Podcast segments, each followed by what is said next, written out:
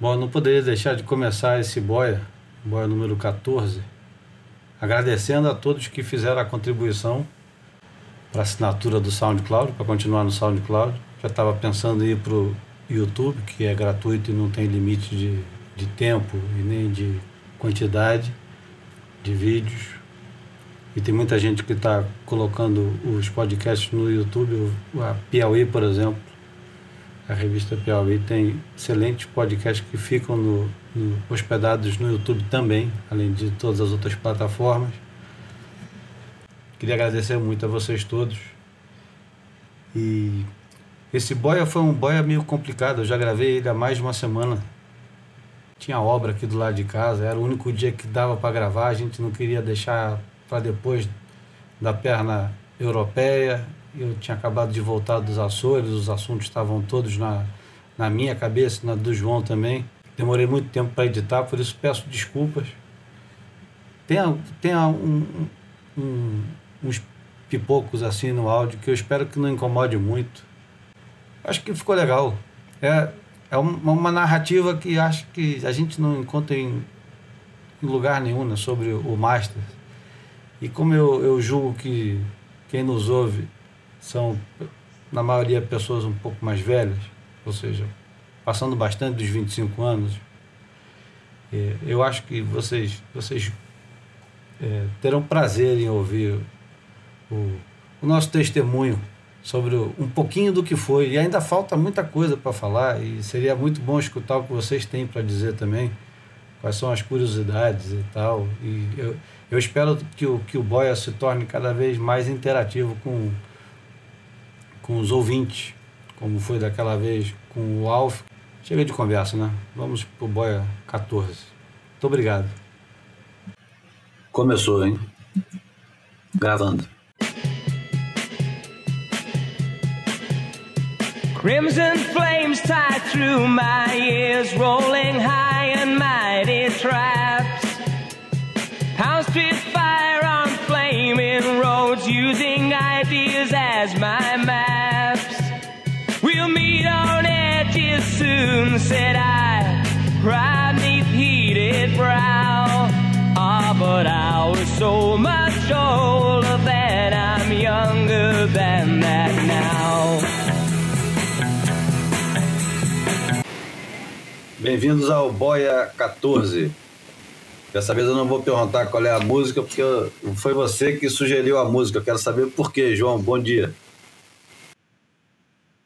Bom, eu sugeri essa música um pouco porque por causa daquilo que a gente viveu lá em, nos Açores, no World Masters dos Açores, que a gente vai abordar um pouco nesse boia.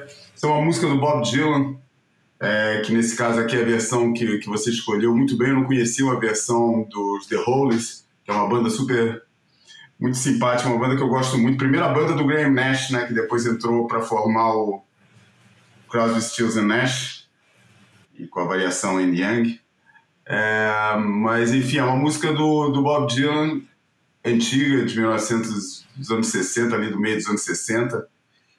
E eu, eu gosto muito dessa música porque é, tem o, o, a frase refrão, a frase que é repetida, é, que ele fala, é, ele explica a sua imaturidade daquilo que ele fala antes na música, falando, pô, na, na, época era muito mais velho, eu agora sou mais novo, eu agora fico mais novo, que é uma inversão da, da, da lógica normal, da, da cronologia da, da, vida das pessoas, fazendo que, né, que agora que eu sou mais novo, eu tenho mais maturidade do que antigamente, que eu era mais velho.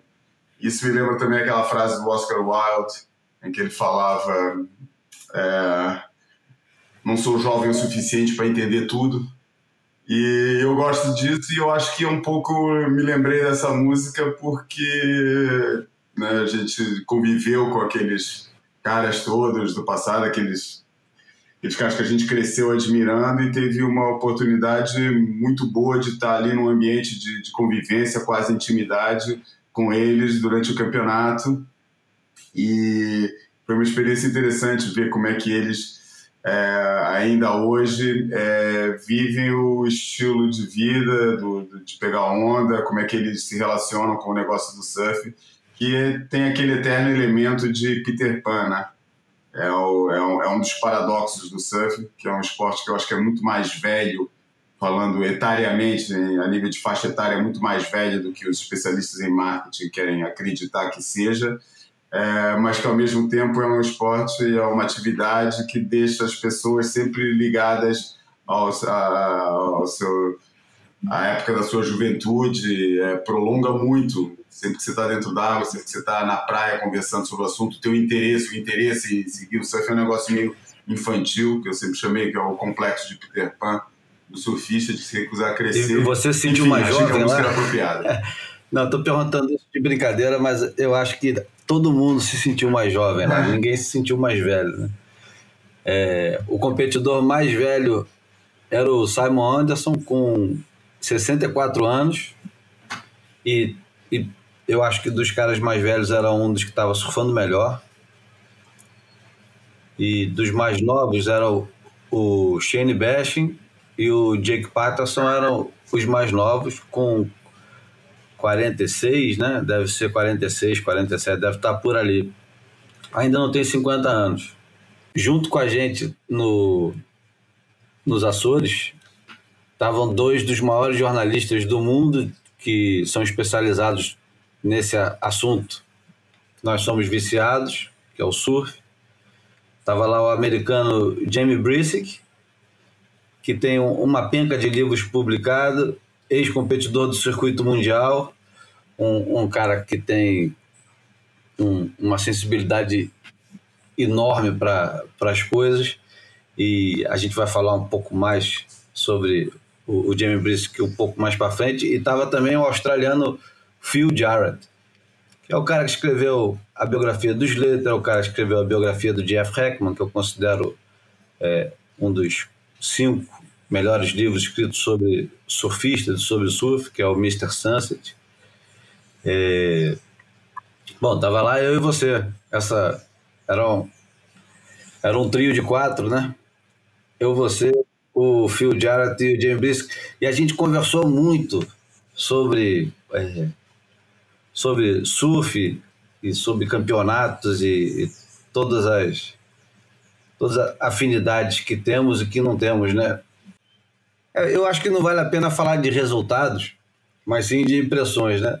E, e eu acho que não é por acaso que o, o resultado e as impressões ela, elas vão ser convergentes, porque a vitória do, do Rob Ben que era o surfista mais novo, competido entre a categoria dos surfistas mais velhos, ela vem cheia de histórias boas né, por trás. A própria história do, dele no campeonato já, já enche o, o, o podcast inteiro. E o, o Dave McCauley é a mesma coisa no, no Masters, né? De ter. Ele foi meio zebra, né? O Rob Ben, como disse o Marcelo Bosco numa conversa de WhatsApp comigo, o Rob Ben era favorito no, nos muito coroas. E nos coroas o, o Dave McCauley era, era zebra, principalmente contra um Shane Bashing que aparentemente se manteve em forma e estava super competitivo. Mas mais uma vez, o, os anos 80 prevaleceram, né? Aquele estilinho de surf dos anos 80, de escolha de onda impecável, consistência e acho que principalmente um, um jogo um jogo bem jogado, um jogo mental bem jogado de colocar o, o Best na pressão. O Best já não devia se ver nessa situação há muito tempo. Ele devia estar antecipando o momento há muito tempo, mas quando o Dave McCauley coloca ele nas cordas, ele não consegue reagir, né? Ele surfou... Achei que ele surfou é, conservador e com muito medo. Porra, um cara que estava no, no ritmo que ele tem hoje em dia, comparado ao ritmo do McCauley, que é um cara bem mais velho que ele, de outra geração até. Shane Bash entrou no circuito, teve uma qual estava indo embora. Sem contar com a Lene Beatley. Que a Lene Beatley, além de ser o personagem que é, ainda traz o marido dela, que é o Kirk, que é o, um, um dos personagens mais fascinantes do campeonato, era o cara, né? De que o cara guitarrista, saxofonista e vocalista do do In Excess, que é uma banda mítica do falecido Michael Hutchins, é, banda australiana, que embalou muito o surf da, de, de todos nós. Eu acho que no final das contas a gente está falando de nostalgia, né? Porque é, o, o campeonato de Master trouxe muita nostalgia, né? Nostalgia boa, porque tem aquela nostalgia que é angustiante, mas essa nostalgia acho que foi uma nostalgia boa. Eu, eu, eu, eu me senti mais novo lá, bem mais novo, apesar de não estar tão novo dentro d'água quanto os caras que são muito mais velhos do que eu, ver, ver a ruína que são os caras hoje em dia é, me deixa tranquilo contra, contra envelhecer no surf. Porque tá todo mundo todo mundo mais velho, todo mundo de cabelo branco, todo mundo mais gordo, todo mundo mais lento, mas todo mundo feliz pra cacete de estar tá ali e com, com a mesma doença do surf competitivo e enfurecidos quando perdem e alegres quando ganham e todo mundo bebendo. Foi, foi um. Aquilo ali foi uma. Foi, foi uma experiência meio de chamar de Woodstock é muito ruim a comparação, né? Tem que ser, tem que ser uma coisa mais para os anos 70 do que dos anos 60, sendo que está mais resvalando para os anos 80. Anos 80 sem cocaína, né? é, eu acho que foi muito. Eu acho que. Esse é, é, é curioso, né? você estava falando disso, o mais gordo era o mais feliz, né? Naquela, naquela velha naquele velho, naquela velha crença de que os gordinhos são os mais felizes, de fato o Gary Elkerton era, era assim o que estava, pelo menos o mais eufórico. Eu acho feliz que quase todo mundo estava.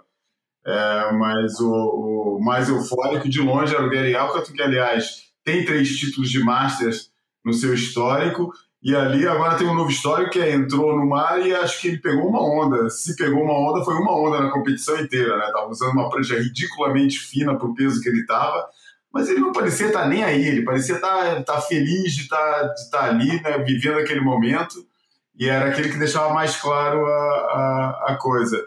Eu não acho que tem tanto a ver com o Woodstock, não. Eu acho que. É, teve o Woodstock foi péssimo. Pode, pode, manda, manda brasa. É, não, eu não acho que não tem nem um pouco a ver com, com, com coisa de Woodstock. Eu acho que é mais. Eu me lembrei muito da declaração do, do Shane Horan, inclusive quando entrevistei ele, até confrontei ele com, essa, com aquela declaração que ele dá no Surfers the Movie, do Bill Delaney, em que ele falava, bem naquela fase bem psicodélica do, do, do Shane Horan, ele falava que o, os campeonatos de surf funcionavam como ele, ele, fazia uma analogia com uma tribo de índios que dizia que existe uma corrente energética à volta do mundo e quando as pessoas se reuniam na mesma vibração, que isso ajudava essa corrente energética a se completar, etc. Aquele papo bem psicodélico da fase, daquela fase dele, né, começo dos anos 90.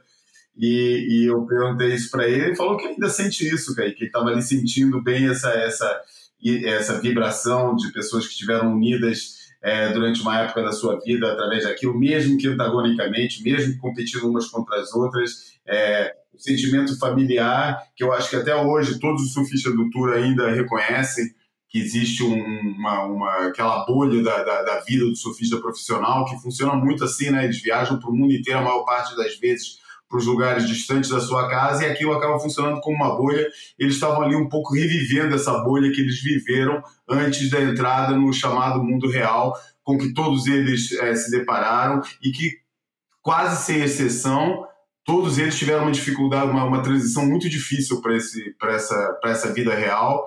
E é um pouco me lembrou também aquele filme, o The Big Chill, do Lawrence Kasdan, que em Portugal chamou, chamou Os Amigos de Alex em que um grupo de ex-hippies se reúne por causa da morte de um deles. Graças a Deus, nesse caso, não teve nenhuma morte para motivar, o motivo foi outro. Mas eu senti que eles estavam todos revivendo aquela bolha da vida deles e que alguns deles talvez tivessem com aquela velha sensação de eu era feliz e não sabia. Embora eu acho que todos eles soubessem que eram bem felizes naquela época. Agora é engraçado, cara, porque cada, cada nome que você menciona, cada, cada memória que, que vem da cabeça, vem na cabeça do, do, do Master, vem os detalhes né, que acompanham. Então eu não consigo pensar no Gary Elkerton e não pensar numa solo com canaleta funda, 6 e 6, fina demais pro, pro peso que ele está agora. e para a esposa dele, que era a pessoa mais feliz do campeonato, a Érica, e que também deu uma das melhores declarações do campeonato, que ela, depois de tomar algumas cervejas, como todos os dias todo mundo tomava, ninguém escapava, o único que escapava era o Curren e o Dapim.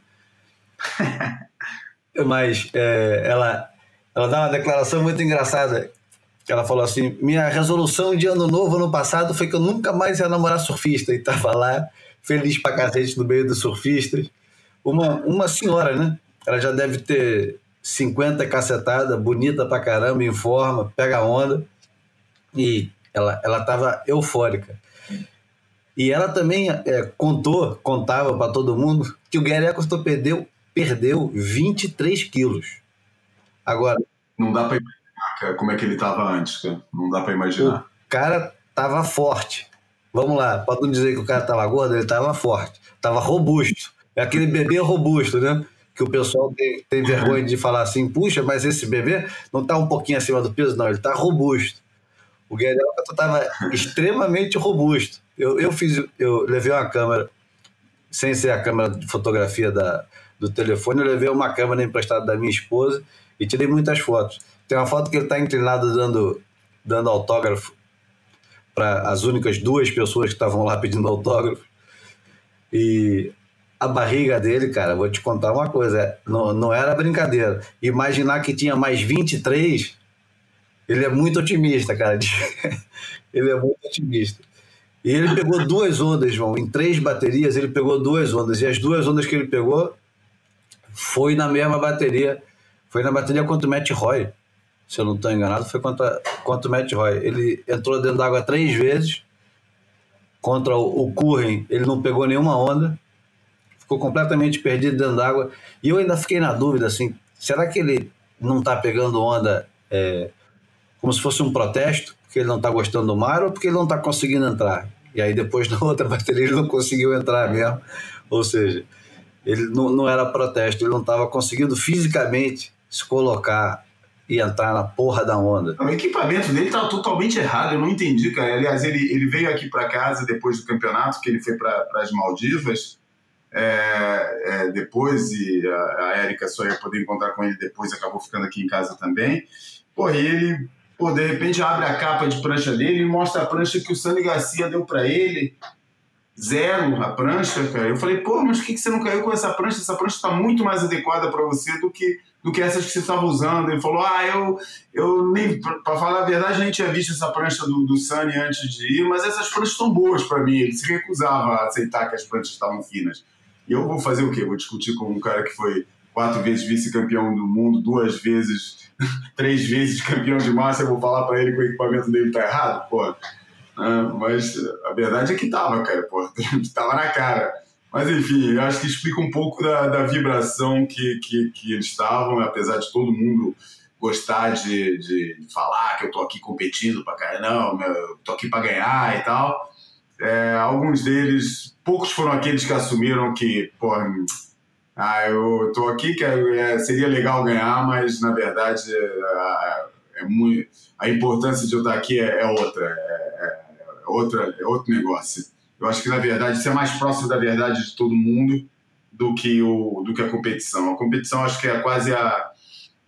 O lado competitivo quase que é o, o politicamente correto. Acho que quando muito havia o interesse financeiro, né? a gente sabe que o Simon e o Michael Rowe ficaram putos com as alterações de formato, porque isso ia obrigar eles a surfar mais quando eles já estavam na semifinal, etc.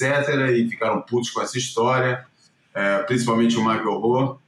É, mas eu acho que isso talvez seja mais o interesse financeiro do, da premiação do que a vontade de ganhar mesmo. Ficaria, de certa forma, um pouco decepcionado se depois de tanto tempo e nessa fase da vida ainda fosse tão importante para eles ganhar, é, ganhar do outro, ganhar do, do, próximo. Acho que isso é, é um pouco de caô politicamente correto para falar, não, ainda somos competidores. Tudo bem, todo mundo que é competidor é competidor para sempre compete em tudo, mas a ênfase que alguns deles botavam na coisa não, não, não me soou muito real, não. Mas eu acho que é, é, é real mais para um do que para outros. E, e dava para sentir no ar é, quando, quando a coisa ficava um pouco mais séria. Por exemplo, quando entrou dentro d'água o, o Matt Roy contra o Gary Elkerton, é, sentia-se claramente que o, o, o Matt Roy estava em modo tributo, né? Porque o cara é diretamente influenciado pelo Gary Elkerton. Ele estava ali quase que prestando uma homenagem ao cara. Inclusive, o, o, o Matt Roy usa o, o, mesmo tipo de prancha, né? Não é o mesmo modelo, mas é o mesmo tipo. É suolo com canaleta, muito menor e mais fina e tudo mais, mas eh, você percebe que a escola é a mesma, né? A linhagem é a mesma. O Matt Roy descende diretamente do Gary Elkerton. E ali naquele momento, eu tenho certeza que o Matt Roy, perdendo ou ganhando, não estava nem aí. Ele deu sorte que o, o Kong não pegou nenhuma onda. E isso aconteceu também com, com o Shane Bash e o Derek Rowe. E Sani Garcia. Dava para ver que, às vezes, o resultado ficava em segundo lugar. Era, era quase uma, uma celebração da própria carreira coisa que não estava acontecendo com três personagens que são fundamentais na história: o Rob Ben, o Dave McCauley e, o, e a Lenny Beatley, né? Nenhum dos três ali estava celebrando a carreira. Os três, os três estavam muito na pilha de, de ganhar o campeonato. Muito. Diferente dos outros. E aí entra um fato engraçado, né? O, a primeira bateria do Dapim, o João Alexandre Dapim, que foi o surfista português convidado, que a maioria dos brasileiros não conhece ou não conhecia, passou a conhecer. Teve a na primeira participação dele, ele competiu contra o Dave McCauley.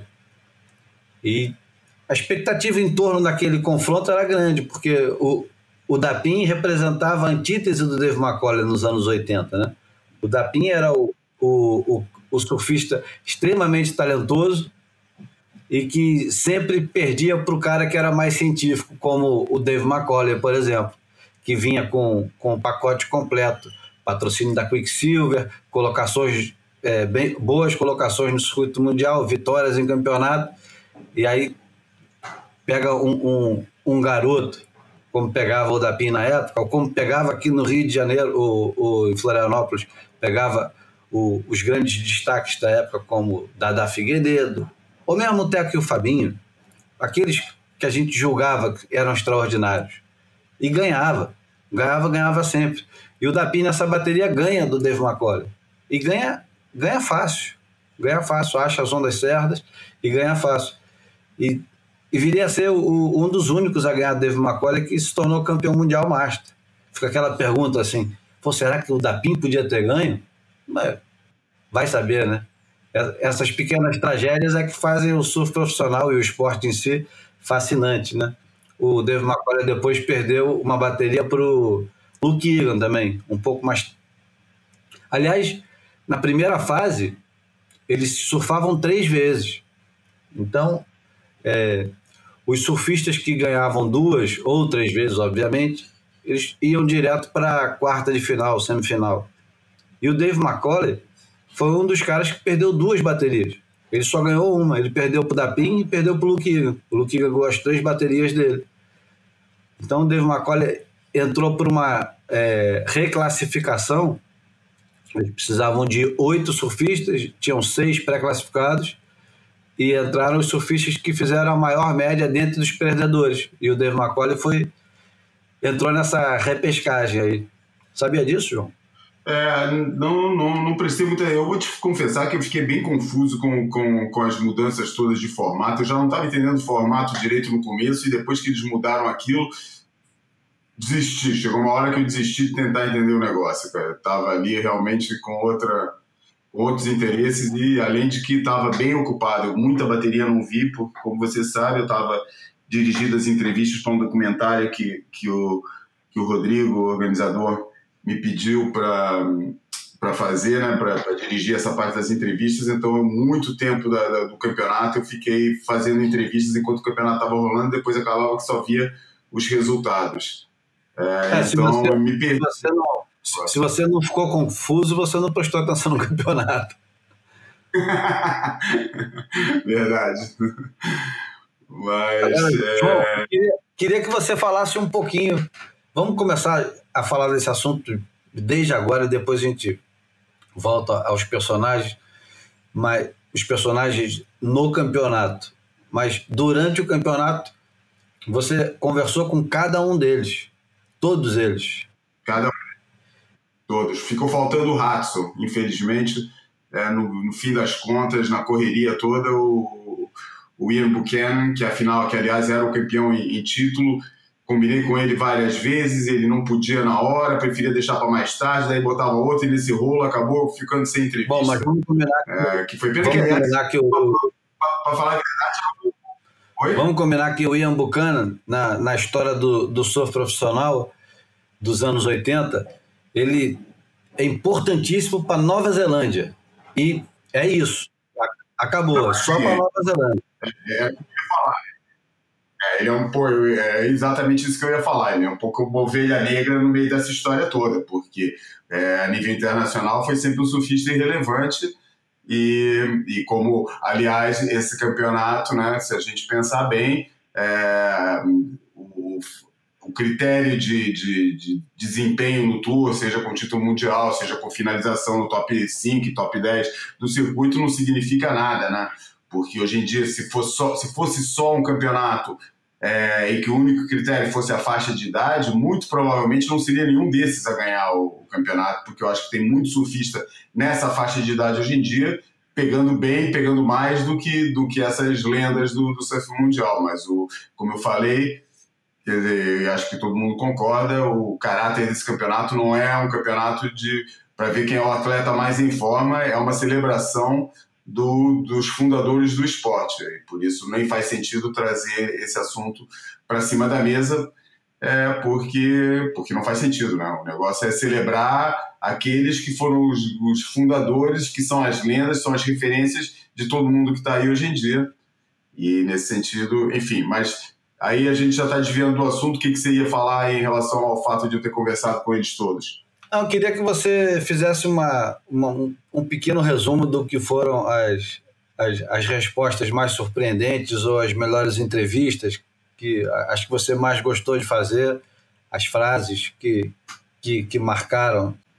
É, assim, frases, frases eu não vou conseguir fixar assim nenhuma é, especial. Acho que foram entrevi as entrevistas é, a gente, eu fazia sempre o mesmo tipo de introdução para ele, explicava o que, que era o assunto, como é que eu queria é, abordar, porque o, o, Rodrigo, quando me pediu para fazer o, o para uma sugestão relativamente ao que poderia ser esse, esse, esse, esse o documentário que ele queria fazer do filme, ele tinha dois objetivos claros. Né? Ele queria é, é promover os Açores, no fundo, o grande investidor que possibilitou a ele fazer o campeonato, ele mesmo tem interesses turísticos na ilha, ele é dono do, do resort muito bonito que fica na, na, ali na cara do gol do campeonato, sim, em frente à área do campeonato.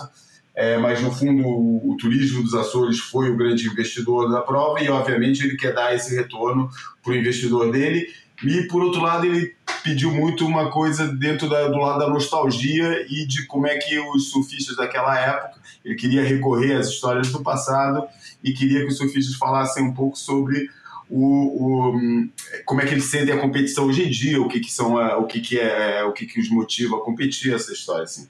Aí eu falei para ele que eu não botaria tanta ênfase nisso para começar porque já foi feito e foi feito melhor, né? Eu acho que quanto a esse assunto do, do, das histórias do passado e, e, das histórias do começo, dos primeiros anos do tour, o Busting Down the Door já fez isso muito bem é, e eu acho que ia ficar um pouco é, redundante, principalmente porque não estavam lá alguns personagens mais fundamentais dessa história, né? Inclusive os três que foram os grandes astros do. do aliás, nenhum dos grandes astros do, do Busting Down the Door estava lá. O Harriet não estava, Sean Thompson, Mark Richards, Ian Cairns, Pete, nenhum desses caras estava lá. É, e por isso eu acho que ia ficar um pouco redundante falar desse assunto. E depois eu achava que o grande, o grande mote ali é, é, é, sempre o presente e o futuro, né? Porque todos esses caras são muito envolvidos com, com o surf hoje em dia, até hoje. Todos eles concordam quando eu perguntar para eles qual é o teu nível de envolvimento com o circuito profissional, com a WSL. Todos eles seguem o campeonato é, é, afincadamente, sabe, de forma compulsiva. Eles falam que assistem os campeonatos todos, todos eles falam que, pô, só naqueles que tem que virar à noite, que eles vão depois no Hit Analyzer e ver tudo, seguem mesmo. É, seguem, vivem intensamente as redes sociais, quase todos também. Um, e todos eles, sabe, uma, um, eu, eu falava bem claro, a gente, o objetivo aqui não é fazer entrevistas do gênero que a WSL faz, em que a gente tem que pintar sempre a pílula de dourado. É, a ideia é fazer uma crítica positiva é, entre o, um equilíbrio entre as oportunidades que o surf tem nesse momento, algumas delas criadas pela própria WSL, na sua natureza, né? a capacidade de atrair um grande investidor, de criar uma plataforma única para promoção e divulgação do seu profissional, e os, e os desafios que, que se apresentam para o surf também, seja através da questão ambiental, seja através da sustentabilidade da experiência, porque uma vez que quanto mais se promove, mais gente vai pegar onda é, e, e, e, e as e as ondas sendo um, um, bem limitado, pelo menos as ondas do oceano, vai ter sempre a, a pressão do crowd, a questão da, da, da, das, das, ondas artificiais, como é que isso vai modificar o surf, é, a, os Jogos Olímpicos, até que ponto isso está tá presente na, na é, quer dizer, que tem a ver com o ADN do, do desse, desse esporte que, que, que a gente criou. É, e as, foi, eu acho que até tem uma certa uniformidade, entendeu? Acho que todos eles estão, de certa forma, preocupados com, com, com a questão da sustentabilidade. Todos eles, é, alguns mais otimistas, alguns deles falam claramente que tem espaço para muito mais surfista ainda no mar, que a gente ainda nem começou a explorar a, a, a possibilidade do surf noturno, que é uma coisa que vai entrar em, que, que alguns deles acreditam que vai entrar em, em jogo é, cada vez mais, é, nos grandes centros principalmente, criar espaços onde as pessoas possam pegar onda de noite. É, é mas a maioria deles fala que realmente não tem uma resposta para essa questão, que a questão do, do, do crowd é um paradoxo que a gente está vivendo. Eles não acreditam que as ondas artificiais vão ser uma, um escape para o crowd, bem pelo contrário, vão criar mais, mais novos surfistas e não vão é, retirar o interesse em pegar onda de verdade, onda do mar, onda oceânica, é, por existir, é, pela existência das ondas artificiais, isso não vai, não vai ocasionar uma, é, um escape para crowd, bem pelo contrário, vai aumentar, vai continuar aumentando. É, que mais? Eles, e eles todos acham que o caminho que a, as entidades promotoras do surf mundial, seja a WSL, seja a ISA, que no fundo é a entidade que representa o surf no, nos Jogos Olímpicos, é, elas todas têm que se virar para a essência, para esse. Para eles, eles contrapunham, porque eu falava sempre nessa entidade abstrata do mainstream, a, a conquista do mainstream pelo surf, e eles respondiam com outra entidade hoje em dia abstrata, para mim, que é o chamado core, o core do surf, a, os valores essenciais do surf e tal. É, ficava assim um jogo de, de coisa, porque depois eu perguntava, mas o que, é isso? E eles tinham alguma dificuldade de definir o que, que era isso, dos valores essenciais e tal, e ficava até um pouco é, aquele jogo de, de clichê para cá e para lá. É, mas alguns deles, o Robin Bain, por exemplo, falou que o core é isso. Ele apontava para eles mesmos e para um campeonato como aqueles, como, os, como, como o core do surf. Falou: é daqui que a gente veio, é daqui que isso tudo veio. Por isso, se não é daqui se, se não é mantendo vivo o espírito dessas pessoas, o espírito desse, de, de, de, da, da, fundação do esporte, ele fala não sabe o que, que é o que, que é esse esse corpo. Para ele o core é isso.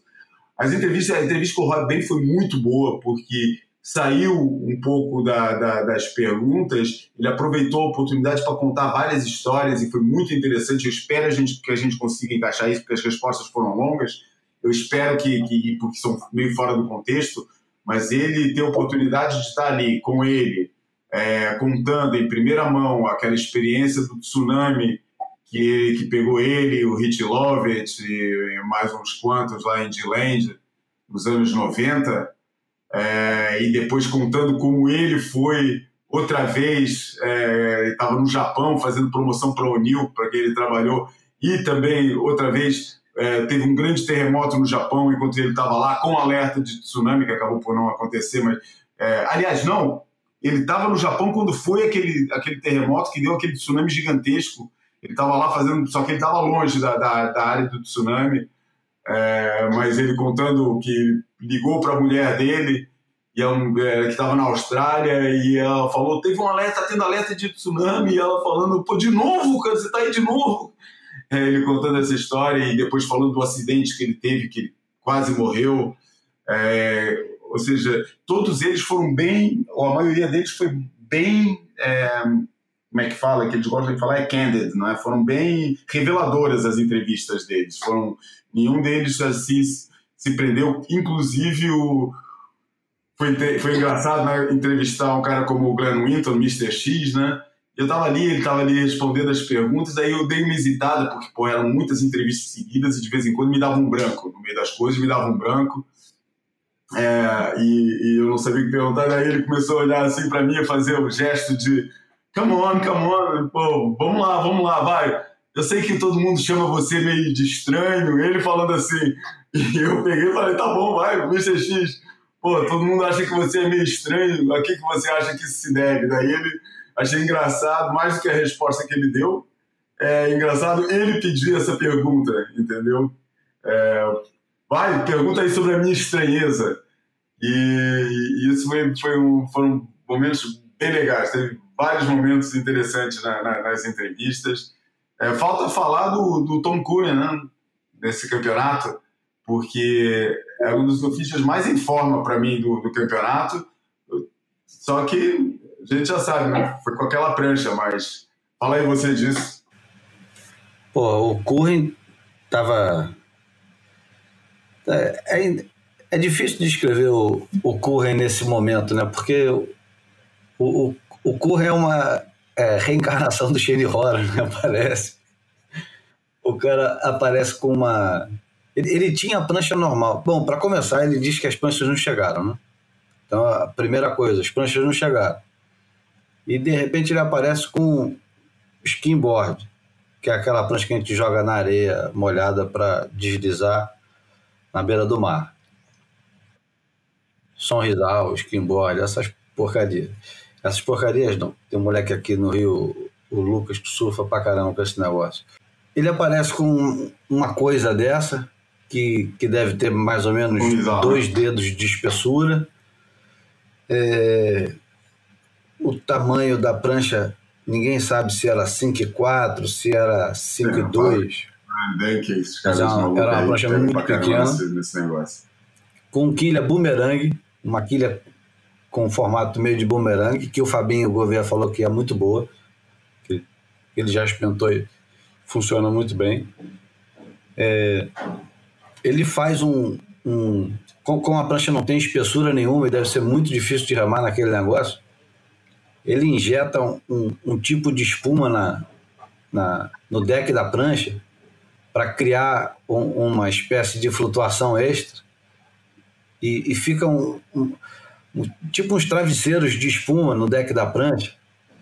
Esquisitíssimos. Depois, porra, ele, ele se dá conta que ele está no, no, no, Campeonato Mundial, desenha o, o logo do. A logo da Ripco no, no bico da prancha. E, porra, vai para dentro d'água com aquele arremedo de, de prancha que, porra, ninguém ali ousaria surfar com, com com aquela tábua. Aquilo é uma tábua, né? Tem uma história. E é engraçado. Do, do, do prancha. Tem uma história engraçada dessa prancha. Eu já não lembro quem foi que contou, não sei se foi o Gariel, alguém, alguém contou que estava numa surf trip com, com o Tom Curry. Ele estava só pegando com essa prancha, acho que era nas Maldivas, um lugar desse, Maldivas, Indonésia, um lugar desse show da perfeita. Eles estavam todos num barco e o Tom Curry só pegando com essa prancha, esse skimboard com, com espuma colada no deck. E que um dia os caras encheram o saco, cara, esconderam a prancha dele, falaram, porra, cara, cansando de ver você pegar essa. Pega aí com uma prancha normal. Daí ele pegou uma Almere que estava lá no, no barco, entrou no mar, arrebentou em duas ondas e voltou pro barco e falou: Porra, cara, me dá minha prancha de volta, cara, eu não quero pegar onda com isso aqui não.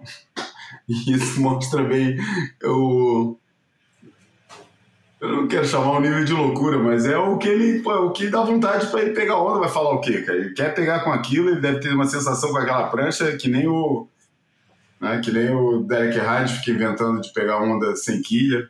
Embora você já ache mais fácil ver o interesse do Derek Hand nisso do que o interesse do Cohen naquela prancha. Enfim.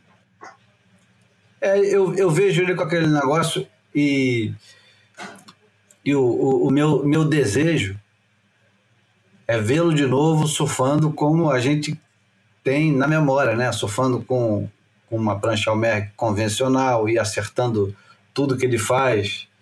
E mas acho que para ele, na, na, experiência do, do três vezes campeão mundial e o cara que passou os últimos 30, 30 anos viajando e pegando as zonas mais perfeitas do mundo, com as melhores pranchas do mundo, eu acho que ele deve ter curiosidade, ou mesmo aquilo ali talvez seja um desafio muito maior de provar que ele é capaz de fazer qualquer coisa, inclusive ganhar um campeonato master com um toco daquele, como se fosse covardia ele colocar uma prancha normal de baixo, ou talvez uma desculpa para a própria derrota.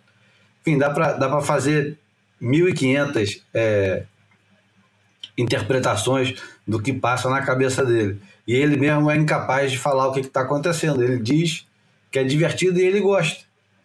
Todo mundo que perguntou para ele, porra, mas por quê? Ele, porra, a prancha é boa, é veloz, eu gosto de surfar com ela. Não, não é a prancha que ele vai ganhar o campeonato. O Shane Best, antes de surfar contra ele na bateria, e era a última chance do Curren de, de ganhar a bateria e talvez classificar, porque ele estava ele, ele seria um dos caras que, que iria para a repescagem e com uma média baixíssima, porque contra o, o Gary Elkerton, o Gary Elkerton não pegou nenhuma onda e ele acho que tinha duas ondas de três ou quatro, então a média dele era, era super baixa. E o Shane Bash, antes de entrar na bateria com ele, fala assim: porra, usa a prancha normal. Ele falou: não, vou usar essa aqui mesmo. Ele falou: não, eu te empresto minha prancha. Você não quer uma prancha? Eu te empresto. Ele: não, eu quero surfar com a minha. Quer dizer, o, o Shane Bash estava se sentindo já na pressão de ter que surfar contra um cara que vai surfar com uma prancha esquisita, completamente fora do, do, do convencional. E imagina a humilhação que seria se ele perdesse, né? O cara muito mais jovem, surfando com a prancha convencional, perder para o cara com, com porra, com, a, com, aquela, com aquele toco que ele estava surfando. Mas, mas que verdade seja dita, ele estava pegando pra caramba, cara. Ele só não, aquela prancha só não estava funcionando para ele. Vamos fazer uma volta. na volta das manobras, né? na volta de, de, de floater, na volta dos reentres que ele chegava na base e não conseguia segurar e acabava caindo, mas as curvas que ele estava fazendo e as linhas que ele estava fazendo, pô, pelo amor de Deus, cara, tava igual a sempre. É, eu, eu, eu não acho. Eu acho engraçado, acho é, ele, ele deve ter ótimas sensações, como nós teríamos também se colocasse aquele negócio ali, mas é, a relação dele com a relação dele com o surf é completamente diferente da nossa expectativa dele com o surf, né? E hoje, hoje em dia elas são antagônicas, né? Um, cada uma vai para um lado. A gente estava lá, a gente não, né?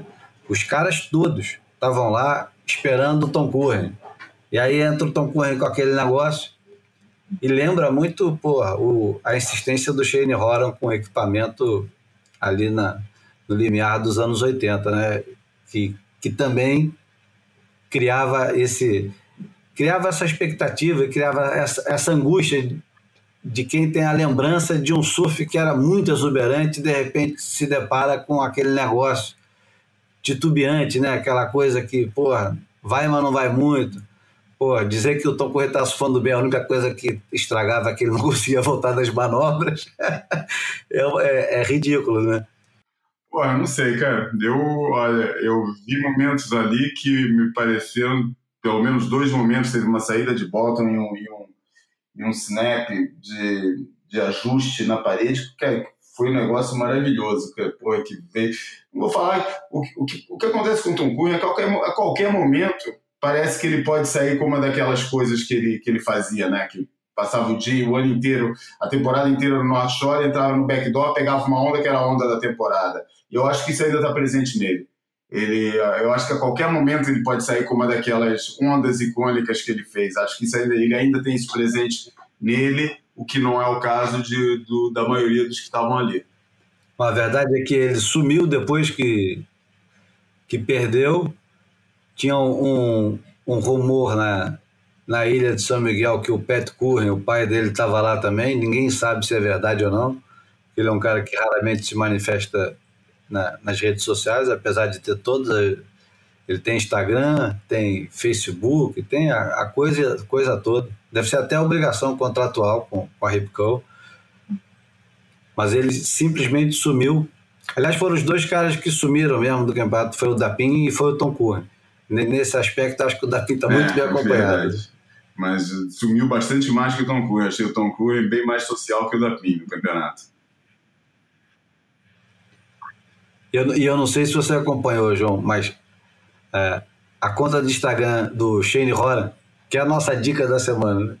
A dica da semana é a conta de Instagram do Shane Horan, porque se você for assistir os vídeos que ele fez, principalmente com Tom Curren, você vê que tem um fascínio do, do Shane com o Tom Curren, porque ele, ele sempre volta na, na, nos videozinhos, nas historinhas que ele fazia. E é muito engraçado, cara. Melhor cobertura longe. Aliás, Ninguém poderia fazer uma melhor cobertura do, do campeonato senão um, um próprio competidor de dentro e um competidor que é, é fã declarado do jogo, né? Uhum. O, Shane, o Shane Horan, é, acho que junto do Gary Alcorton, eram os dois caras mais felizes de estar ali, mas não é só. Eles não estavam só felizes, pô, tô aqui, que bom voltar a esse ambiente. Não, os caras estavam pegando prancha e conversando e estavam sempre cercados de gente, né? O, o Shane Horan falou que começou a preparação dele sete meses antes, estava treinando todos os dias, perdeu não sei quantos quilos, também estava um pouquinho acima do peso, mas estava super bem. Estava com aquelas quilhas esquisitíssimas dele, que é umas quilhas sem curva, né? Retangular. É. Só tem a curva em cima mesmo, ela é arredondada em cima, mas é uma, uma quilha retangular que diga-se de passagem, tive a oportunidade de treinar, que eu peguei a prancha emprestada do, do Jamie Brisick e não consegui virar em uma onda. Ela deve ser ótima para frente, mas para virar, vou te contar uma coisa.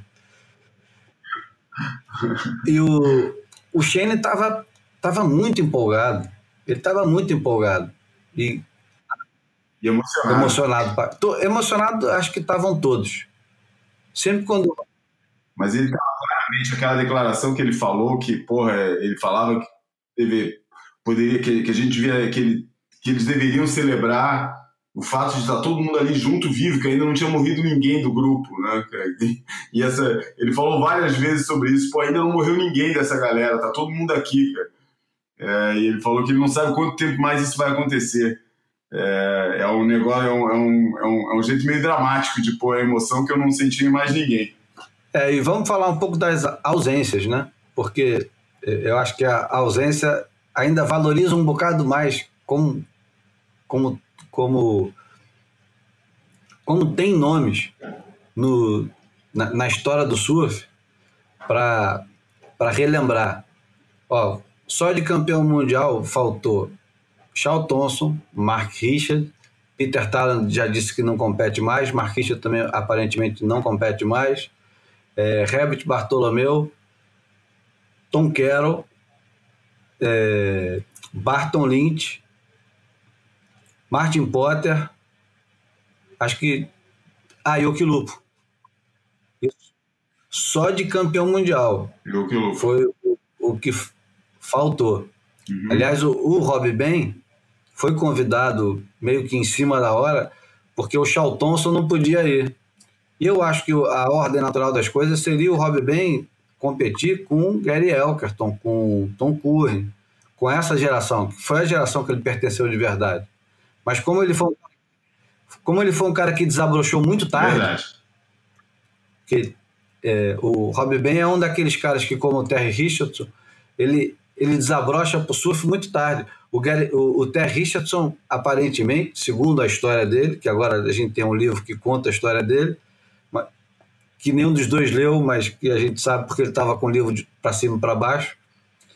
É, segundo o livro dele, segundo a história dele, ele começa pegando com 15 anos. É muito tarde. Muito tarde. Ainda mais, pô, se a gente for pensar que o Gabriel Medina estava com 15 anos ganhando o campeonato seis estrelas e com 17 já estava ganhando o campeonato circuito mundial, isso vale também para Martin Potter. e para Peterson Rosa, para um monte de gente que apareceu cedo demais.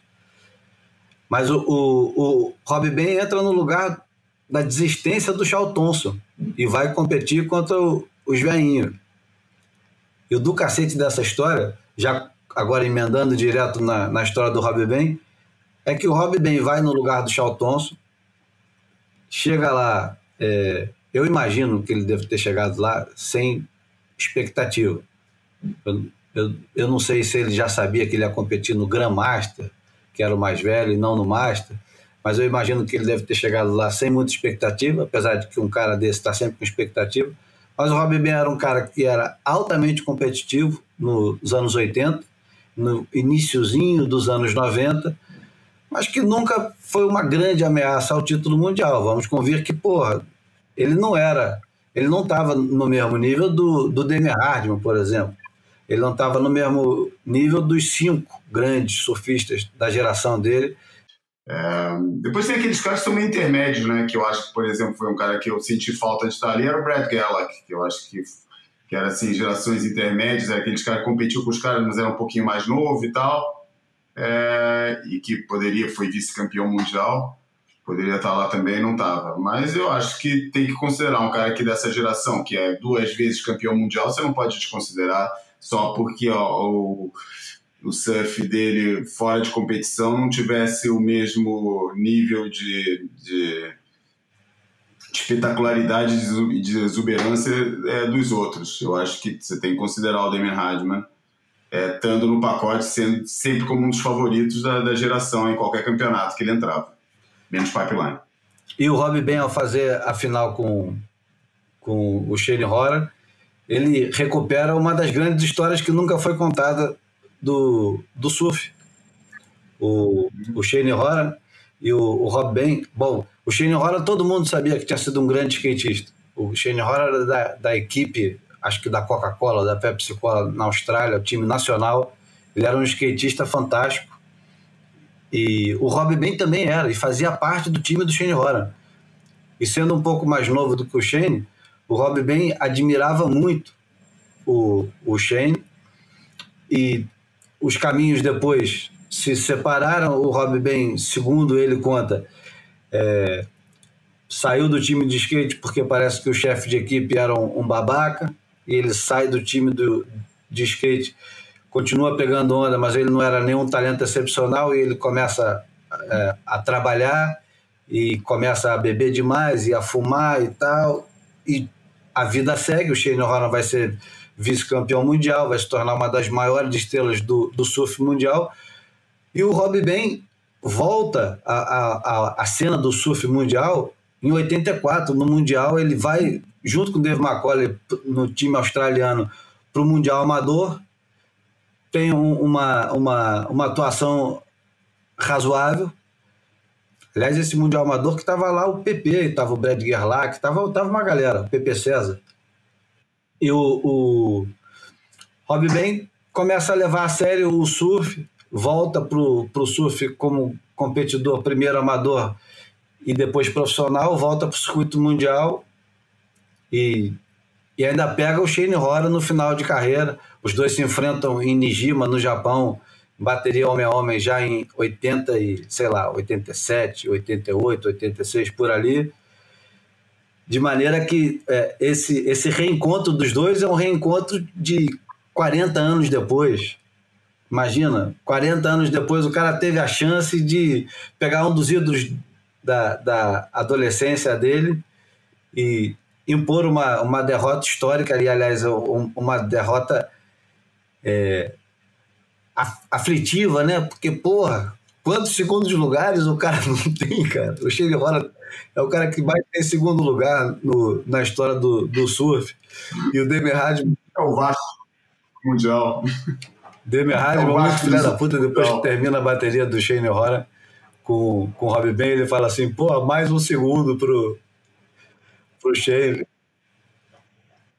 Mas depois ele leva uma sacaneada boa também, que o nosso camarada Miguel Pedreira contou contou mais tarde. Disse que o Rob Ben passou pelo Demi Hardman e chegou para ele e falou assim: campeão mundial, Duma.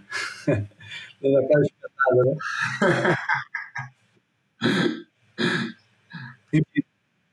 Enfim, foi um belo campeonato, foi uma, foi uma grande experiência, né? A gente teve o privilégio de estar vivendo essa experiência na companhia de dois ilustres é, colegas de profissão. Eu até me sinto um pouco encabulado de, de falar assim, né? De botar os caras, não tanto o Jamie Brisick, que era o jornalista americano convidado para estar na prova, um cara que pô, foi competidor, competiu com muita dessa geração dos mais novos, né? Que estavam lá no campeonato. Ele competiria na ele queria competir é, e, que, e competiria na, na, na, na, Masters, que é os surfistas abaixo de, é, de entre 45 e 55 anos. E, mas principalmente o Phil Jarrett, né, que foi o surfista, o, o jornalista convidado é, australiano, aproveitando até o fato que ele estava fazendo com a mulher dele uma viagem pela, pela Europa, estava passeando, ele tem um grande amigo português que é o Zé Pedro Madi, surfista do Porto Longboarder, que vários anos que vai para a Austrália participar naquele campeonato que ele organiza em Nusa, é, um encontro de longboard e, e, se tornaram amigos e o Phil Jarrett resolveu dar uma revisitar a Europa depois de vários anos que ele morou aqui como diretor de marketing da Quicksilver é, resolveu visitar é, a Europa de novo e eu aproveitei para convidar ele a, pedido do Rodrigo Heredia que me tinha pedido para indicar que jornalistas ele deveria convidar desses países do Brasil, dos Estados Unidos, da Austrália, para estar presente. Você foi o ilustre jornalista brasileiro convidado, Jamie Brisick veio dos Estados Unidos e Phil Jarrett é, veio da Austrália. E foi uma, uma forma muito boa para a gente de acompanhar esse evento, né? Mas cabe, cabe dizer aqui que o jornalista convidado do Brasil seria, com, com toda a justiça, o Ricardo Bocão, que é da geração da maioria dos caras, pouquinho até mais velho do que a maioria dos caras, na verdade. Mas o Bocão seria a, a escolha certa. Mas, para minha sorte, o Bocão não podia ir. É, eu, é, o Bocão realmente foi a minha escolha natural, porque o Rodrigo me pediu: olha, eu queria alguém mais do que.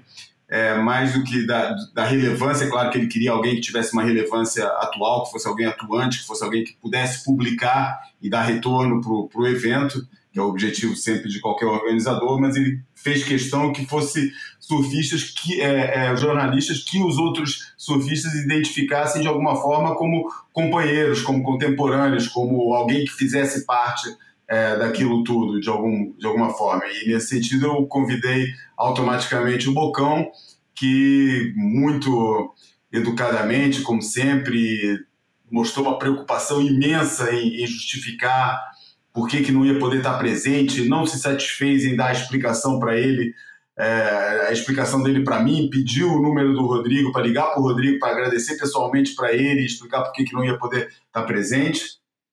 É, e, e, depois, claro, a, a, minha opção recaiu sobre, sobre você, porque na verdade é, é aquele que também, além de ser um dos mais atuantes, é, é daqueles que, que também competiu com outra geração, que, que também, se quisesse, entrar, entraria na, na, na Masters, também porque também teve essa experiência de ser competidor e porque também tem um certo adquiriu uma certa é, visibilidade na Austrália é, quando fez coberturas de campeonatos, principalmente no Brasil, para um, o Swellnet, que é um site dos mais importantes que tem na Austrália, foi a minha opção seguinte, mas também concordo, o Bocão seria a escolha natural para essa, essa função. Mas foi muito bom ter, ter os outros dois lá, né? O, o Jamie é um, é um hoje em dia não é um jornalista de, de surf que, que, que, ou que possa reduzir a sua atuação a isso, ele não é, não é aí que ele, que ele atua, mas tem alguns livros é, bem, bem interessantes sobre esse fenômeno, inclusive um, um o último deles sobre o, a mudança de sexo desse personagem enigmático e, incrível da história do surf, que é o Peter Druin, o inventor da, do modelo de competição homem a homem. É, e, e o Phil Jarrett, né, que provavelmente, junto do Matt Walsh, será o maior catedrático em surf que existe no mundo, se é que se pode usar essa expressão de catedrático, mas é um cara que, além de. teve todas as estruturas, foi um cara que, além de ter sido editor praticamente de todas as principais publicações australianas. é, principalmente da fase áurea do, do Trax. É, foi também diretor de marketing da Quicksilver. Foi ele que criou, ele que criou, foi diretor da, da, da SP, foi dirigente da SP também. Foi ele que criou esse conceito do Masters. Foi uma criação dele, ele que, que criou esse modelo de competição. É, foi o cara que pô, escreveu a biografia do, do, uma das biografias, melhor falar, a fotobiografia do, do Kelly Slater, o Father Love. Ele que escreveu a, a biografia do, Mr. Sun, do, do, Jeff Hackman, o Mr. Sunset, que é provavelmente a melhor biografia já escrita sobre surf, sobre um surfista. Escreveu um livro fundamental para entender todo esse fenômeno, que é o Salt and Suits, a história da indústria do surf e escreveu também o livro da história da Quicksilver, o The Mountain and the Wave, que é um livro também muito importante pela importância que a Quicksilver tem, é, mais uma vez, nessa história toda. Por isso foi assim um privilégio muito grande estar com esses caras do lado, vivendo intensamente aquilo tudo e, e, e, e acompanhando aquele campeonato junto com, com a gente, né? Conviver com o sarcasmo do, do Phil Jarrett foi muito bom. É, é mesmo. Ele foi, ele foi um dos caras que idealizou o sistema para definir quem é convidado para o Master. Isso é importante a gente falar. Do, dois temas que eu acho que a gente tem que concentrar agora sobre o Master, para, não sei se é para extinguir de vez o assunto, que já estamos em 50 minutos, ou pelo, pelo menos para esclarecer. Vamos lá. Sistema, o, como é que funciona as cotas do Master, né?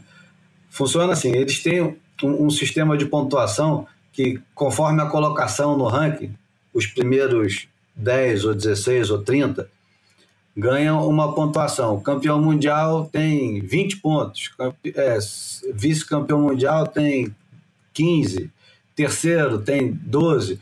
É uma, isso é uma suposição tá, dos pontos. Isso não, não, são os pontos exatos, é apenas um jeito de, de, de, de mostrar como é que funciona. Isso vai até, sei lá, 16, Deve ir até o, o 10 ou o 16, também não faz sentido e muito mais do que isso. E aí, no final das contas, eles veem quem tem mais pontos. Então, por isso é que determinados caras que você deve ter imaginado assim, você não, mas as pessoas ouvem. Porra, Dave McCoy nunca ganhou nada. Não, não ganhou nada, mas foi top 5 durante, sei lá, 5 anos. Então isso tem um peso muito grande na hora de escolher. Aliás, o Dave McCollum já tinha feito final do Master, né? Tinha perdido para o Gary Elkerton na, na Irlanda ou em Guitarri, já nem lembro mais direito, num dos Masters. Então, isso é uma coisa. Como é que é escolhido? Como é que são escolhidos? Muita gente fica perguntando, porra, mas por que, que não tem mais brasileiro e tal? Justo. Eu acho que tinha que ter, tinha que ser mais espalhado. Não devia ser apenas é, as colocações, mas devia ter também lugar para, sei lá, dois, três brasileiros, um peruano, é, dois franceses, um português, é, um espanhol. Cabe todo mundo ali, até mesmo porque a coisa fica mais interessante. E pode ficar até surpreendente, porque se bobear, vem um cara, vem um Rizal lá da Indonésia que vai estar muito mais em forma do que todo mundo e vai arrastar o campeonato. Que no final das contas é notícia. Enfim, são, são muito são poucos surfistas e podia, é, podia ter um, um campo maior para eles. A respeito do campeonato, como ele aconteceu, eu acho é, muito importante dizer que o campeonato aconteceu da forma mais suave e descansada que eu jamais presenciei em campeonatos de surf, e isso foi muito bom, porque afinal de contas estava todo mundo ali com mais de 50 anos de idade, Simon Anderson com 64 e, e um, três ou quatro com mais de 60 anos. O campeonato começava às 11 da manhã, 10, 11 da manhã, terminava cedo, de maneira que as pessoas que estavam ali podiam surfar antes do campeonato começar, depois que o campeonato começasse. Deu onda todos os dias, água quente, terral, sol. Tinha um bar na frente da praia que vendia uma cerveja estupidamente gelada com preço justo. Tinha comida boa enfim, é, é, não me lembro de ter participado de um campeonato, eu não participei, participei como observador, mas não me lembro de ter testemunhado um campeonato com uma onda tão boa quanto esse. Nem o, nem o das Maldivas? Porra, aquilo não é campeonato. não, mas olha, quer, quer saber? O, o das Maldivas é, é, é, é uma fantasia tão grande. Esse também, de certa forma, é uma fantasia, ainda mais sendo nos Açores. Mas o das Maldivas tem que contextualizar. Das Maldivas que a gente está falando aqui é o. Champions é, é, Four Seasons. Exatamente. Que é um campeonato promovido pela cadeia de hotéis Four Seasons das Maldivas, que convida para surfistas com títulos mundiais preferencialmente. Começou sendo assim, só estavam campeões mundiais convidados é, depois começou a largar um pouco e os surfistas são convidados a passar uma semana de luxo extremo num dos melhores resorts turísticos do mundo. É, e no meio disso competir com pranchas de formatos diferentes, tem um campeonato só para biquilha, outro para prancha normal de três quilhas, outro para single fin, e, e, enfim, é esse campeonato que você está falando, né? Isso, que integra homens e mulheres e eles competem igualmente é, é, um, é um campeonato fabuloso que é, é como se você tivesse tomado um, um, uma droga muito forte e saísse do, do planeta durante uma semana, porque ficar lá é uma coisa extrasensorial. Você sai, esquece de tudo. Enfim, vamos voltar para os Açores. O, o, uma das questões importantes que todo mundo pergunta é: e agora? Que, que vai acontecer? Os caras vão fazer mais campeonatos? Tava lá o All Hunt. O que é o, o tour manager é, mais antigo da, da ESP, WSL, o cara que estava presente nos momentos mais quentes da história do surf profissional. Eu acho que quase todos os momentos mais quentes ele estava, ele era o tour manager. Ou seja, sendo o tour manager, estando no lugar onde ele estava, ele possivelmente era o cara mais odiado do circuito mundial. Mas, no entanto, é uma pessoa adorável, ex-gordo. Ele agora está mais gordo, está mais fofinho, mas ele era muito gordo e agora ele está menos gordo. É, é um, ele é o Jô Soares da vida, né? Nunca deixa de ser gordo, mas já foi muito mais Exato. gordo do que é hoje em dia. E ele estava ele tava visivelmente emocionado, como quase todos. E, e porra. E, e ainda recuperou um pouquinho do elan que, que tinha da época dos caras, porque ele, ele foi odiado nesse campeonato também, foi questionado, foi confrontado, porque ao mudar o formato. Tem que mediar a questão toda da mudança de formato, isso tudo, ele estava ali na berlinda, como sempre teve durante toda a sua vida. E, e foi, foi ameaçado, foi ameaçado, e, e aconteceu tudo de novo, igual era há, há 30, 40 anos atrás. E e apesar disso tudo, ele estava lá sempre sentado do lado dos caras, assistindo o campeonato, fazendo comentários ácidos e, e sempre muito pertinentes. É, é, é, um dos caras que mais conhece de surf, não é de surf profissional. De surf profissional, ele é o cara que mais conhece, ponto. Mas ele é o cara que um dos caras que mais conhece de surf como, como cultura, como esporte, como tudo. Ele tem a maior coleção de, de revistas e livros e filmes, e tem todas as camisetas de campeonato. É, é um psicopata, né? O, o é, é um psicopata, um, um, um, um colecionador compulsivo no que eu, eu me relaciono muito bem com ele, porque eu me identifico com o sujeito. Gostaria eu de ter espaço para colecionar tantas coisas que ele, quanto ele coleciona, e, e você também tá, tá, tá nessa turma seleta de pessoas doentes que tem que guardar tudo e saber onde é que estão as coisas, né, João? Tô, tô tentando me, me curar dessa doença. É, assim, afincadamente, mudei de casa há pouco tempo, que é sempre uma boa fase, uma boa é, forma de, de mudar isso, mas a verdade verdadeira é que eu gostaria de ter espaço para guardar as coisas todas que eu queria guardar despreocupadamente. É, gostaria de. Ou seja, morar na Austrália, né? Porque lá na Austrália é, é o lugar onde você tem é, mais espaço por pessoa, né? Uhum. Enfim, o, o, o, o Al Hunt foi constantemente confrontado com a pergunta: e agora? O que, vai acontecer? A WSL tem planos? E ele falou uma coisa que foi muito surpreendente para mim e que seria gratificante para cacete é, que acontecesse. Ele falou que é possível que continue a ter o Master de dois em dois anos. Eu não sei se vai ser nos Açores, eu não sei se existe o interesse de renovar dos Açores para daqui a dois anos, mas parece que a WSL gostaria de fazer. Mas o interessante da história, ele disse que tem vontade de fazer um campeonato que agregue pais e filhos. Porque estava lá o, o, Hans Hidman, estava lá com o filho dele, que surfa bem, e estava lá o Simon Anderson com o filho dele, que aliás é completamente diferente do pai. Cabeludão, é, bom, bem mais conversador do que o pai, o, o, o, o Simon Anderson é um cara de pouquíssimas palavras, né? Inclusive, é, aquele famoso é, discurso dele, quando o cara fala para ele, e aí, qual, qual é, faz aí o discurso. Ele fala, meu discurso é sem discurso. Depois de ele ganhar o campeonato né, em Bells, né? Depois, depois de ganhar o campeonato de Bells, né? Aquele de 81 que estava tava gigantesco e que muita gente acha que terminou gigantesco, mas aquele campeonato terminou em ondas normais de um metro, metro e meio. É, afinal, foi ele e o Shane Horan. E ele ganhou com a 3 quilos, a mesma prancha que ele sofreu no dia monstruoso, que eu acho que era uma 6 e 6, que está lá no Museu de Torque, lá é, em Vitória. Enfim, é possível que nós tenhamos é, campeonatos Master de dois em dois anos, e é possível, e seria muito legal se, se tivesse, campeonato com pais e filhos ia ser legal. Né? E nessa brincadeira aí, é, ia começar um, uma, uma rivalidade, eu acho que ia se iniciar uma rivalidade que ia, ia, ia, destampar uma coisa que podia ficar muito séria e muito interessante. Porque imagina, o Dinandino com o Colorandino.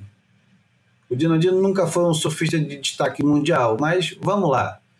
É, Ricardinho Toledo com Felipe Toledo. O Tom Curren tem dois filhos que surfam bem. Tem o Pat e tem o Frank. O, são, os dois são goofs. Eu nem sei o, o, resto da turma, porque deve ter muita gente que tem filho que surfa bem e a gente não sabe, né? É, o filho do Shane Bash é novinho, mas pega bem também. Já tá pegando direitinho. Ainda é muito novinho, mas vai, com certeza vai arrebentar. Fabinho tem o Ian. Pois é, não, tem muita gente. O Dave McCauley tem a, a Bront McCauley. Uhum. Enfim, tem. Eu, eu, eu, acho que podia ser o podia ser o início de uma grande amizade.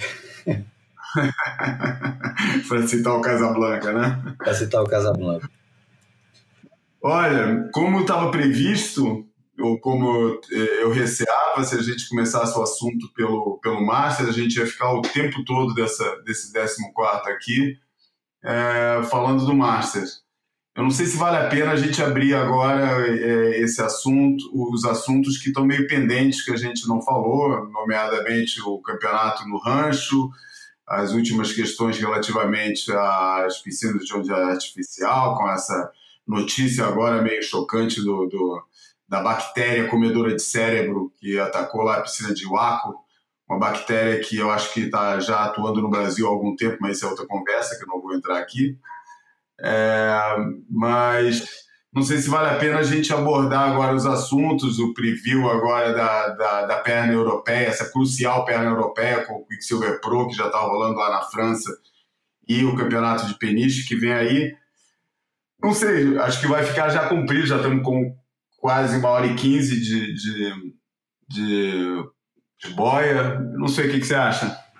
Eu estava escutando um podcast de futebol do The Guardian, Football Weekly, e os caras estavam chocados com a com o desempenho do, do Messi no, contra o Tottenham, que foi um, um jogaço 4 a 2 Kane fez dois e o, o Messi a, acabou com o jogo.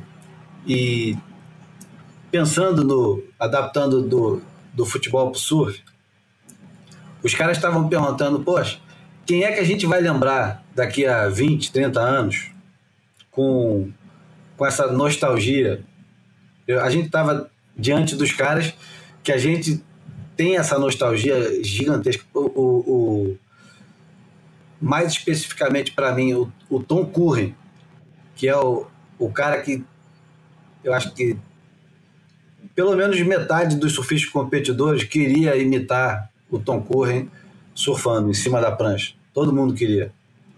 A outra metade queria ser o Okilupa ou o Tom Carroll. E pouquíssimos queriam ser o Martin Potter ou o Kong, mas, enfim, ver o Simon Anderson. O que o Simon Anderson, além de ser uma figura é, fisicamente imponente, ele historicamente também é gigantesco, né? Porque é, o que ele fez no surf como surfista é, é muito impressionante. Não, não, não basta o que ele fez como é, designer, né? De ter inventado, não, mas adaptado a triquilha para o que a gente conhece hoje. Então, adap adaptando, aproveitando essa palavra, adaptando para o mundo de hoje, João, uma pergunta completamente é, deslumbrada e descabida. Mas quem será que a gente vai lembrar com carinho de hoje, daqui a 30 anos? Se a gente tiver aqui daqui a 30 anos, né?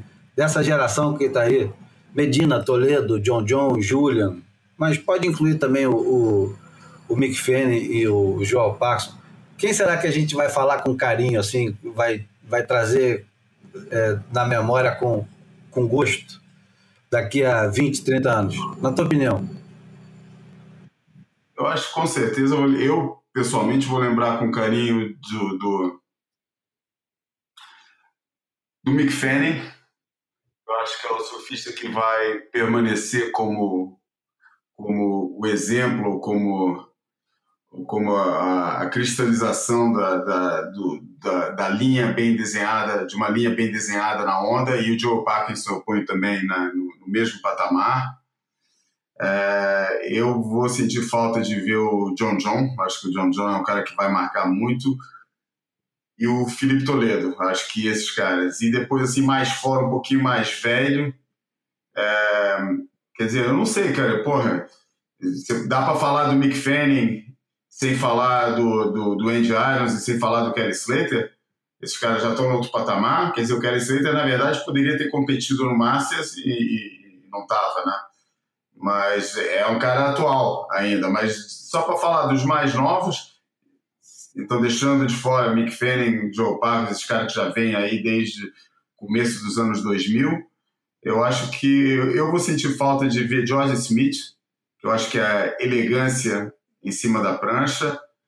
É, Ricardo Toledo, que eu acho que vai ser o surfista que vai mais marcar a, a shift de performance, a, a mudança do, do, da noção de performance. Você falou Ricardo. É, Felipe Toledo. Ah, sai, eu me engano sempre. É, isso ia, ia chamar a Lake Peterson de Stephanie Peterson. Tá, tá sempre acontecendo. É a minha dislexia natural, mas.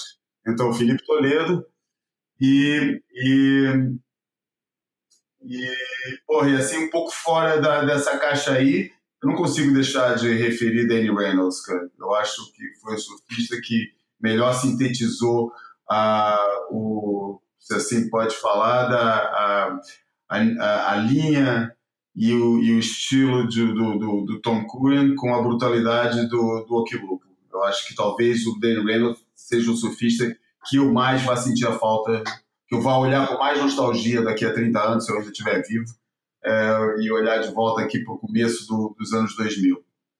E você? Eu, eu acho, né? Eu acho. Eu acho que eu, como brasileiro, e aqui com muito orgulho, com muito amor, é, eu vou eu vou eu vou lembrar com com vou lembrar com saudade do do Adriano, cara, porque eu acho que o Adriano ele foi se tornando um surfista que ele parecia que nunca ia, nunca ia virar.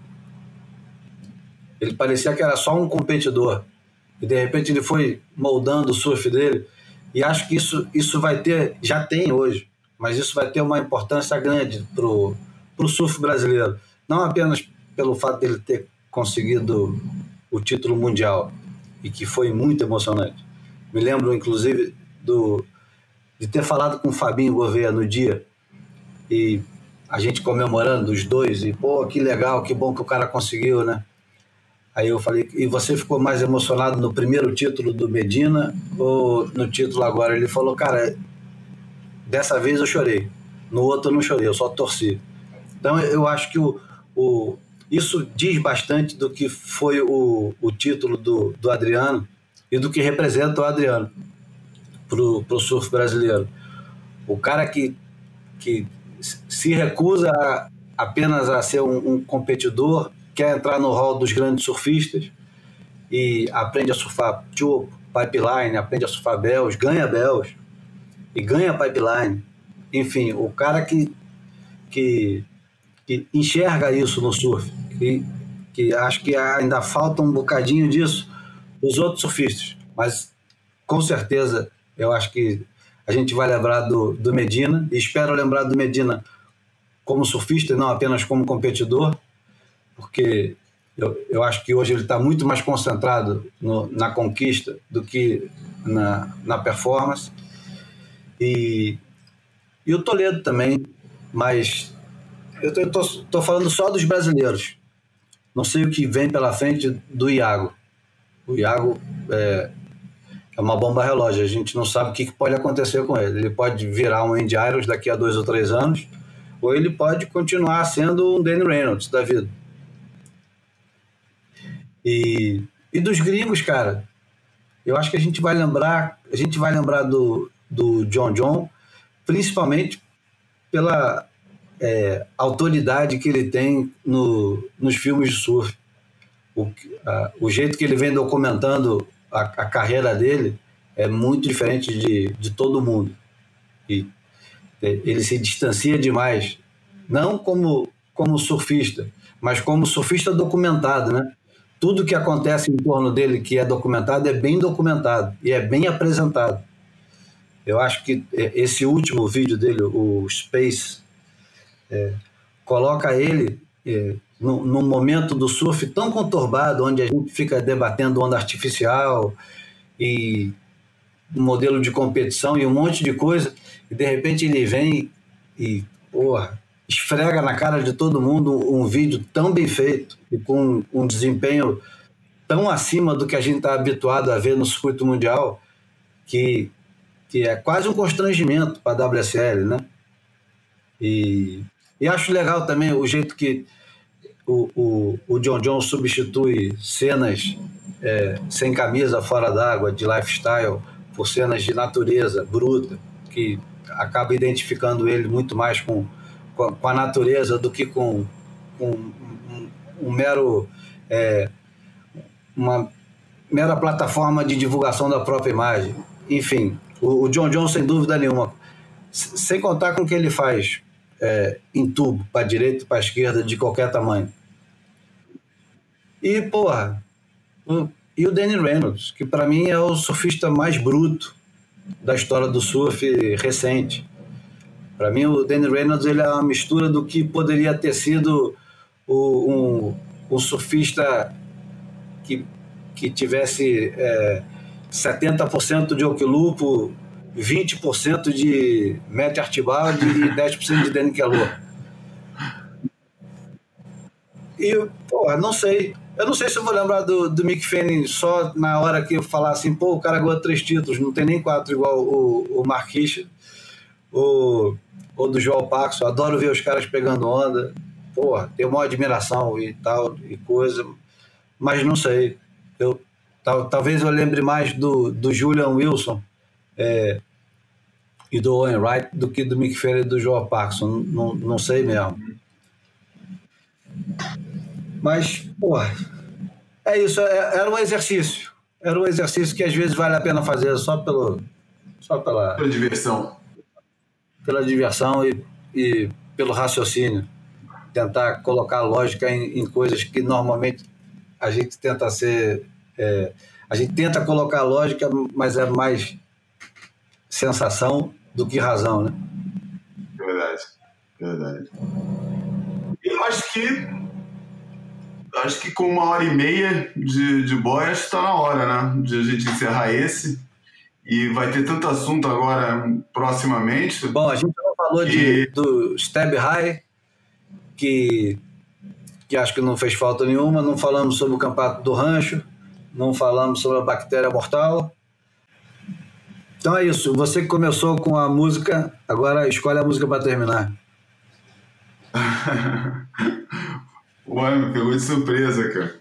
É, eu essa semana fiquei escutando muito uma banda, é, uma banda assim meio obscura. É, Firehose. Que era daquele. É, que era daquele baixista. O... Aliás, eu cheguei na banda de uma forma engraçada, né? Porque eu estava investigando um pouco, muito por conta de tudo que está acontecendo no Brasil e no mundo em geral, ao nível da, da, da, das disputas políticas, ideológicas.